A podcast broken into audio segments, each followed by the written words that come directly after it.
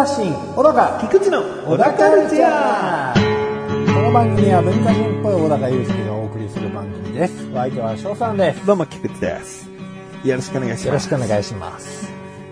えー、でっかい大仏を思い出したくてですね、ん。まず牛、牛、牛なんでしたっけ？って、小高に言われて、うん。うん？牛がどうしたの？と思ったら、牛久大仏のことを言いたかったみたいでね。そう。えー。えでもその前に茨城のーあこうね言ったからこうもうなんとなくこう連想してくんねえかなっていう。ー茨城の牛でも牛久大仏って言ってほしかった。茨城牛とかよくわかんないけどあんのかな？水戸牛的な。ああ、ありそうだけども。でも、大仏がね、頭にきっと浮かんでたと思うから、そのほら、あの、大仏が出てこなかったのかな？大仏が出てこなかった。あそうなんだ。もう観音って言っちゃってたし俺 観音様になっちゃったんだな？もう大船の観音と間違えちゃうんです。よ、うん、あれもでかいですよねでも。うん。でもあれ見せかけでね、体ないですからね。まうあでっかいのやっぱ怖いんですか？んでっかいの怖いよね。未だ怖い。でもこの怖さっていうのが、うーん、一定のラインを超えると怖くなくなっちゃうから、自分でも怖いって言い切れなくなってきたんだよね。あ写真とかで見てる方が怖いんだよね、なんか。あそで牛久大仏も実際行った時、だんだんと近づいてくるあのでかい立ってる大仏が怖いんだけど、ううん。もう目の前にいると、うん。もうそこまでの恐怖にならないっていうか、あピークは近づいている時だったんだなっていう。あなるほどうん。まあ怖いは怖いけどね。うん。なんでなんでしょうね。なんかイメージがあるんですか？いやもうこれはもう本当に前世的な話になってくんじゃないかな。前世的な。前世が虫だったとかあさ、ーなんか大きなものにこう追いかけ回された人生だったとか、あなんかそういうことなんじゃないの？その兵所恐怖症の人もさ、なんか狭いとこに閉じ込められた前世的な記憶とか、あ。うん、そういうところなんじゃない？だって人が生まれてきた前は何だったんだかは自分ではわかんないわけだよ。まあもう魂が傷ついてるんですね。そういうことだね。うん魂のトラウマね。あそれが恐怖症となって。あ。なるほど。高所にしてもそう。うんはい。なるほどね。あいや、わかんないから。こんなのわかんない。分かってから直る直せるんだそうですねから。。うん。僕前世でもビデオデッキだったらしいんで。ビデオデッキだったん？ビデオデッキじゃあ兵所恐怖症じゃないの？いや、でも全然兵所も平気です。あー落ち着きます、なんなら。じゃあちゃんと、こう、最後絡まって、デッキごと捨てられた人生の、あ、人生じゃない、カセットテープ、生じゃなかったんだな。ああ、そうですよ。ああビデオテープか。そうですね。ビデオテープ。ビデオビデオのが、後に生まれたじゃねえかよ。え？ビデオテープの方が。あ後だろあ、そうか。すっごい微妙だけど、ほぼ同期だろ、ビデオテープと。ああ、まあそうやな。なんだ前世って。すぐ死んだんだな、じゃあ、ビデオテープの時。そうそう、すぐ生まれ変わった。どこ情報だったの？いや、なんか、サイトで、サイトで死前世んだ。占いみたいな。それ、もうなんか、信じてんじゃないよ。うん。いや、もういいかな、それでと思って。なわけないよ。小高はね、私見えるんだよ。あ、本当ですかい。や何ですか。小高ヤギですね。ああ、わかる。でもあの、ニュージーランドの方のの、うん。ああと羊とか多いけど、その中のヤギですね。うあー、ん。なんか、わかるわうん。ひょうひょうとしてるわ、なんか。そんな前世なんで。うん。うん。わかった。じゃあ、そのヤギに踏み潰されてたかもしれないね か。もしれないね。うん。ヤギに踏み潰された虫だったかもしれないんでじ。ゃあもう、こう、今こうして二人でいるけれども、うん。いつか踏み潰されてしまう。僕？はい。また？また、あなたに？あ僕に。なんでだよ。かもしれないですけどね。かもしれないまあね。じゃあ、それでは、最後までお聞きください。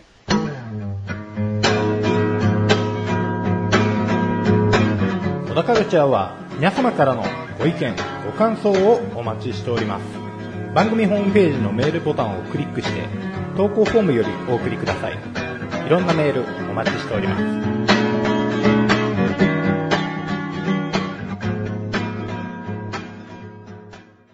あ、そうだ、前回話してた浦上壮太さんの曲、浦上早期。早期さん。うん。早期さんの曲、はい。小高から聴かせてもらいまして、ええ。そのね、やっぱ曲がどうだったかを、あの、前回小高そこまで、あの説明できてなかったと思うんで、んすごいふわふわしちゃってて、うん聞きたいようで聞きたくない曲なんで、ぜひ聴いてみてくださいみたいな感じで終わってたんで、うん。うん僕の、あの、印象は、変態なキリンジでした。はい。はいキリンジさん僕好きなんですけど、えキリンジミュージックが好きだったら、なんかその人がキリンジを手掛けるとこうなるな、みたいなうん雰囲気がすごい強かったんですね。なんか音の選び方というか、まあセンスはそうですね。うんまあ声の質とかもそうなんですけれども、選んでる音が多分、ちょっとキリンジが好きそうな、うん。あの、音ではあります。ただ、メロディーに関して言えば、あの、キリンジのこう流れるようなう、んうん、もう、マイケルにいとまがございませんみたいな、うんあの、素晴らしいグッドメロディーっていうよりかは、もうとにかくちょっとキテレツな感じの、ふにゃーんふにゃんしてたり、はい。うん。なんか不思議で、本当になんか通勤時に聞きたいとも思わないし、勉強中に聞きたいとも思わないんだけど、癖になって聞きたい時はあるんだろうなって思う。うん、でも、だ、どこで誰に突き刺さるんだろうなとは本当に思っちゃったけど、悪い意味じゃないのよ、これは。そうなんですよね。うんこんなの聞くわけねえだろっていう思いは全然ないの。うんでも、いつ聞きたくなるんだろうねって笑ってこう友達と話す感じ。わかんない。うん。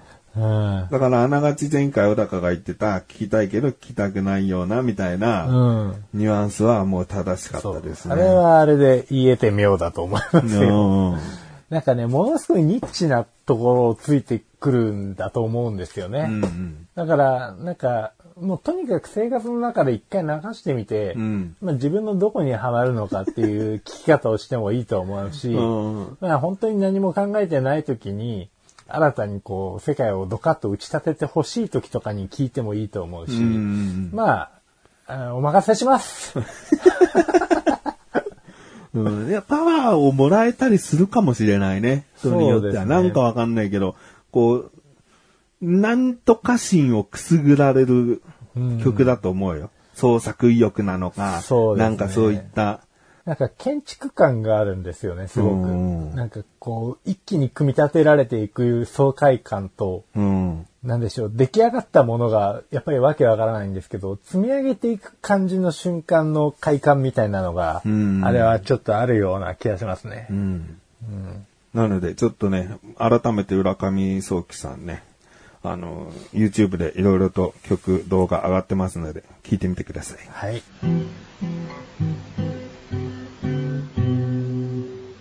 小田カルチャーは皆様からのご意見、ご感想をお待ちしております。番組ホームページのメールボタンをクリックして、投稿フォームよりお送りください。いろんなメールお待ちしております。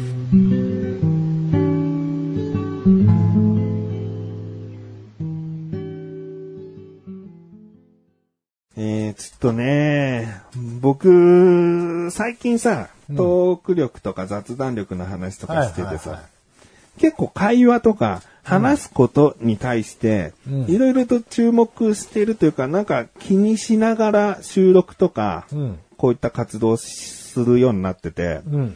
で、最近だと、楽しいクトークを一緒にやってるシバンちゃんと、説明力みたいな話をしてて、ええ。で、僕は自分は説明うまいぜってそんなに胸張って言いたいわけじゃないんだけど、うん少なくともシバンちゃんよりはうまいって思ってて、はい説明が。うんうん。話をするとき、状況の説明だったり、ものの、こう、組み立て方の説明だったりとか、はい。まあまあ、説明力はなくはないかな。一方、シバンちゃんはねえなって話をね、うんうん。すげえしてて、説明って、たくさんこう、すればするほどうまいんじゃないよなと。うん。うん、その、いかに要点をちゃんと伝えられるかが説明力だから、はい。だらだらといろんな情報を継ぎ足して、情報型になることが説明がうまいわけじゃないよな、みたいな。それはまあ最近上がった楽しくトークの動画とかでも、改めてこう、ここはいらないよね、ここはいるよね、みたいなのが、モニターの文字でうん。説明されながらある動画が上がってるので、聞いてみてほしいんだけど、はい。まあ、こういった話をね、シバンちゃんとしてて、で、改めて、こう、楽しくトークの上がった動画をね、二人で見ながら、うん。いやー、あなたほんと説明上手ですよね、とか、俺ほんと説明下手だな、みたいな話とかしててうん、で、こんなことがあって、うんで、この話どういう風にしようかなってすごく悩んだんだけど、うんもう、あのー、オチを先に言うと、うん。この話は夢なのね。この話夢でしたってオチでもいいかなと思ってたんだけど、はい。ちょっとでも夢でしたってオチより、これ夢の話なんだけどって言った方がもしかしたら、こう、面白さが伝わるかなと思って、あえて、はもうそう言いますね。うん。で、夢の中で、うん。一番ちゃんと話をしてて、うん。すごいものを見つけたと。うん。で、絶対にこれ読んでほしいんだけど、つって、もうほんと勉強になったわって言った雑誌の一部、切り抜きみたいな、ここみ読んでくださいみたいな感じでシバンちゃんにこう渡されたのね。うん。で、今から僕これ、夢の中で読んだものを、もう起きて、すぐに、こう、もう寝ぼけながらだけども、ちゃんとこんな感じの内容だったっていうのを打ち込んだのね。はいはいはい。その雑誌に書いてあったこと。うん。今から読みますんで、はい。これほとんど夢の中なんだけど、嘘偽りはなく、僕、あの、文字起こししましたんで、はい。いきますね。説明の上手い人と下手な人。デジカメの性能がなんちゃらレベル星2になった。これなんかすごいアルファベットとか記号でよくわかんないうんものだったんで記憶してないんだけど。なんちゃらレベル星2になった。時代は変わる。まさかここまで技術が発展するとは。これは相当すごい進化だ。と、すぐ原稿を書き始めた。途中友人が遊びに来て、カメラが好きな彼に、その進化を伝えると。おお、つまりサウナで負荷なくクリアな撮影ができるな、と喜んでいた。私はデジカメの進化と未来に喜んだが、彼はサウナで撮影できると喜んだ。事実、日常で活かされるのはサウナ室ぐらいだ。マグマのそばや太陽のそばで撮影する人はほとんどいないのだから。これはカメラ技術の大変大きな進化なのに、むしろサウナで撮影をしない人にとってはどうでもいい機能とも言えてしまった。でも、世間はそちらのが重要で、この技術の進化自体にほとんどが興奮をしない。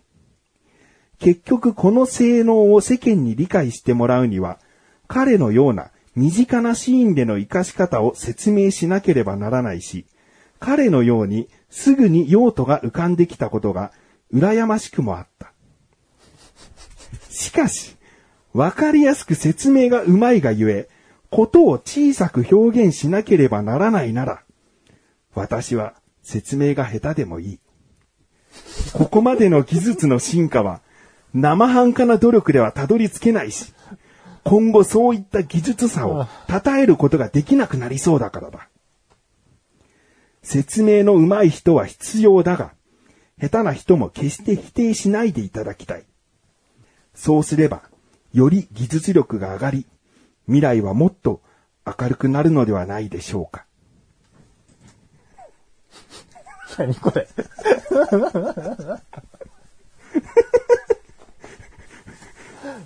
なるほど。これ、はい。僕の自分の夢なの。で僕は、うん。説明が上手いに越したことはない派なの。はい。全然説明下手な人をうん擁護したいとは思わないし、はい説明上手くなった方がいいよとしかアドバイスしたくもないの。うん。誰こいつなの？真相心理ですよね。いやー、そういうこと？知らないけど。で、これをね、シバンちゃんの、現実世界のシバンちゃんに、はおめえ俺に変なテレパシー送ってねえだろうな、つって。そしたら、まあ、あの、もちろんね、送ってないし、い。うん。説明ベタにも、一筋の光が差したよ。ありがとう。つって。返事が来たわ。なるほど。うん。それで、いや、ほんと、な、なんだこいつと思って、んこいつってこの記事書いた人ね。はなんか自分の夢って、結局自分のパラレルワールドっていうか自分の世界、世界観でしか表現できないじゃん。夢なんだから。い、ろんな意見がこうぶつかり合うのはいいけど、そのね、自分の中でも正解なんかなくていろいろな葛藤があってっていうのはわかるんだけど、うん僕は全然説明下手でいいとも思ってないし、い。うん。今回のケースだって、まあそんなもんでしょって思うぐらいの話で、んうん説明がうまい方がいいに決まってるんだから、で、これ文字起こししたんだけど、はい文字起こしする前の複雑なのも覚えてて、うん。この人ほんと説明が下手で、うんこの記事書いてる人。まず、そのデジカメの、なんたらき、なんたら機能からなんたらのコマンドを押して、ここに行ってもらいたい。ここにこう言って切り替えると、どこでも暑い、こう、環境の中でも撮影ができるモードになるのだ。みたいな。うん。いや、まあ、そんな細かいね、どこを押してどこを押してこのモードにするとなんて、記事の中にいらねえよって思って。なんたら機能はって、普通にさらっと書きゃいいのに。説明の長い人ね。説明してんのよ。うん。こうやってこうやってこうやってやって、このモードにすると、みたいな。うんいや、そんなのいらねえよとか思いながら、それこそ端折りながらさ、文字起こししたんだけど。完全にカメラの専門誌ですよね。そう なってると。うん、下手なんだね、この人は説明が。まあそういうことですね。ううん。ん。でも未来はもっと明るくなるのではないでしょうか。なんつってさ。なんだこの記事って。うん。おめえだよ。いやいやいや。うん。まあまあ、そういったことです。まあでも遊びだったじゃないですかね。なんというか、あのー説明上手い人が、うん。説明ベタのやつを肯定してみろって言われて、俺こんな意見言えるかな？サウナ室で、一般人はサウナ室で撮影できるということぐらいしか、うん。こう喜びを感じられないけど、うん。説明を詳しくすると、ことを小さく説明しちゃいがちだから、漠然と説明した方が、大きく相手に伝わることもあると思うよって意見でしょ、これ。そうです。今必死にまとめたけど、ないから、頭の中にそれが。まあでもそれが説明ベタの人を肯定するための、こう、ざっくりした、うんうん多分す、世の説明ベタは、あの、それで納得しますよ。納得してるやついるし。俺別にいいんだ、みたいな。うん、そうそうそう。言葉足らずでもいいんだ。あー夢って不思議だなって話なんですけどね。まあねこれは。そうでしょうね。超不思議です。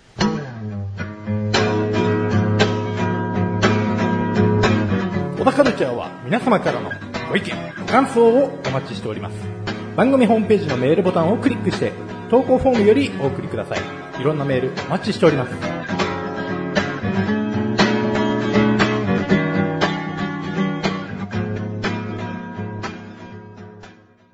これをまず、シワンちゃんに伝えたかった。おいっつって、朗報だぞ。で、これ明日の小田カル収録で話しますって言ったら、これはぜひ話すべきだよって。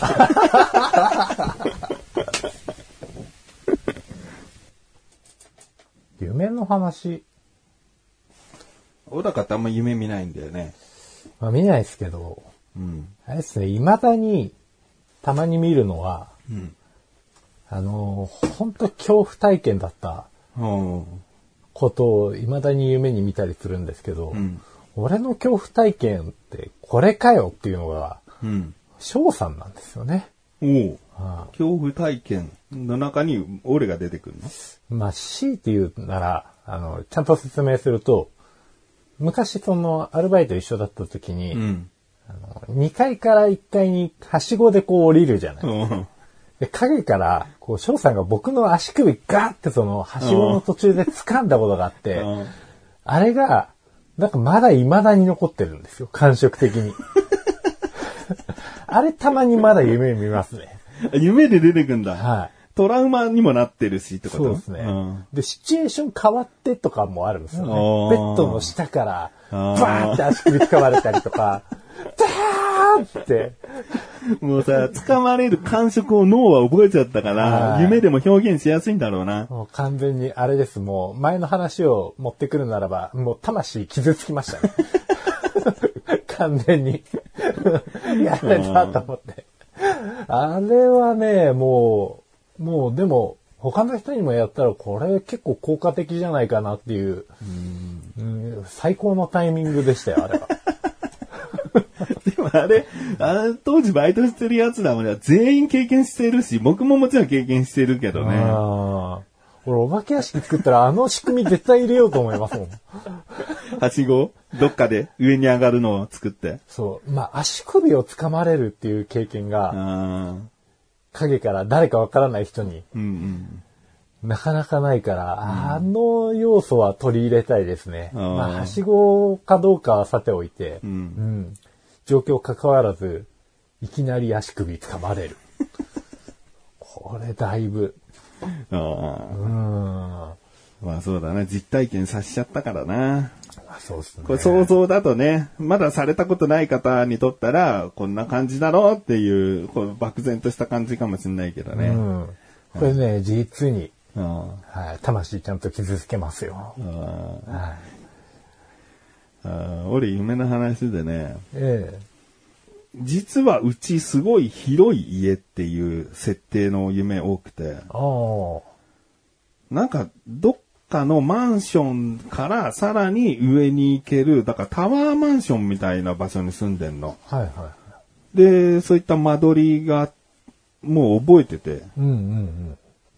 で、夢に、夢でその家が出てくるたんびに、あ、そうだそうだ、うちはこんだけ広くてまだ使ってない部屋あったんだったって毎回思ってんの。はい。毎回思ってんだけど、結局夢だったってなるじゃんあでも、それを記憶としてもう覚えちゃってるから、あ。うん。もうたまに見るようになってきちゃったの、もうその広い家にせで生活している夢を。ああ、あだからもうちょっとした別荘になってきちゃって、頭の中で。あ、ああ。ああ、いいじゃないですか。あいいのか？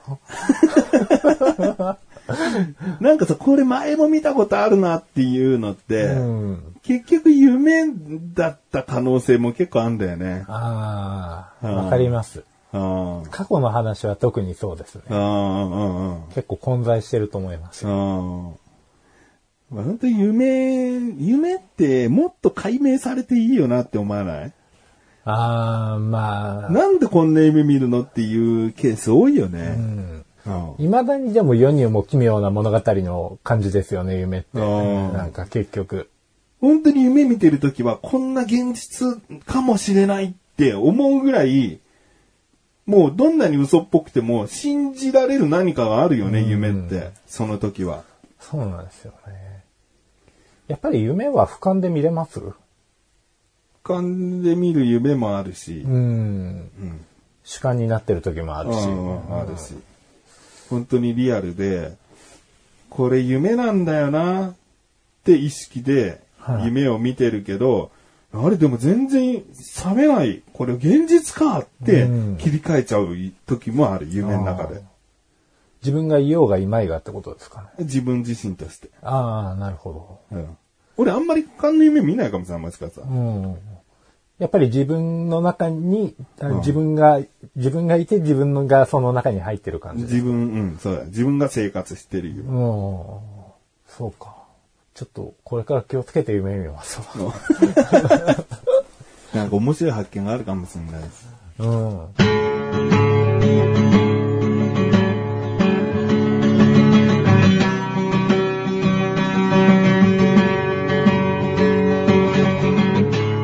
のだかはい、エンディングです。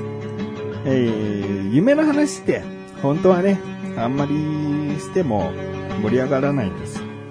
いくらでも嘘がつけちゃうんで。そうですね。うん。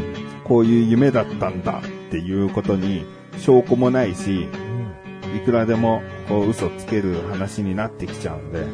だから僕は今回話した説明の上手い人と下手な人っていう記事を書いた記者なんか嘘だろ？みたいな。でもこの嘘、これが嘘だとしたら、この嘘、うますぎじゃないっていうか、こんな嘘をつく必要あるみたいな。うん。うん。うん。まあ確かに。緊張性はありますよね。そういう意味から。なんか、ストーリーの展開に嘘ついてないじゃん。うんまあそうです。ここで小高が出てきて、みたいな嘘をついてるわけじゃないから、もう、こうとある雑誌の切り抜きを見せられたっていうだけの話なんで、まあ、本当にもう誰得っていう。まああの、一人得しましたけど、楽しい不トークの彼は。そうそうそう。だこれがもし嘘、嘘っていうか自分が思いついた段階でこれ夢なんだけどって言わなくても話せる話だからね、うんそもそもね。説明が下手な人もさ、結構必要じゃないって小高にただこの話を持ってくればいいだけの話なんで。うん。うん。だからこれは本当にそういう夢を見たという話なんで、でも、まあ、小高もね、今後夢ちょっと覚えとか、覚えとこうかな、みたいな感じだったけど、うん。意外とこう気をつけた方がいいっていうか、はい。夢を見た自分自身しか夢の話って興奮しにくいからねっていう。ああ、まあまあ。うん。いや、そう、まあ夢だしって、その、相手は思うだけ。うんまあ、その話す相手が関わってる夢であれば、うんうん多少なりともね、うん話があるかもしれないですけどね。そうだね。なんかご機嫌取るためにわざわざ脚色しちゃいそうだ、脚色しちゃいそうだし、なんかそれも違うんですよね。うんでもここで翔さんが出てきて、こんなこと言ったんですよ。うん。で、本当に翔さんそう思ってるんですか？みたいな現実での話になるならまたはいいんだけどね。まあそうですねう。んなんかそういう夢見ますわ。なんとかして。うん、なんとかして。まず夢を覚えられるようにするっていうのがもう、個人的には難しいです。なるほどね。まあもう本当朝起きて頭で何回も繰り返してうん。記録するしかないよ。俺だってこれもうメモしなきゃほとんど忘れてると思う。ああ、まあそうでしょうね。持続しないですよね、結構ね。でもそうするとさ、その、なんとか夢、せ、せ、せ、せ、成績夢だっけ？なんか、あの、夢を操れるようになるらしいから。うん。こういう夢が見たいとかああ、夢を見た時にすぐに夢だって判断して夢の世界で大暴れできたりするらしい。夢をコントロールできるようになるらしい。ああでも大暴れしたくないな。なんでもないっす。まあいろんな大暴れがあるじゃないか。まあまあまあ、あ言うてもね、うん。いろんな？さあ、終わろう。はい。小田カルチャーは月に2回の水曜日更新です。それではまた次回、さよなら。さようだけ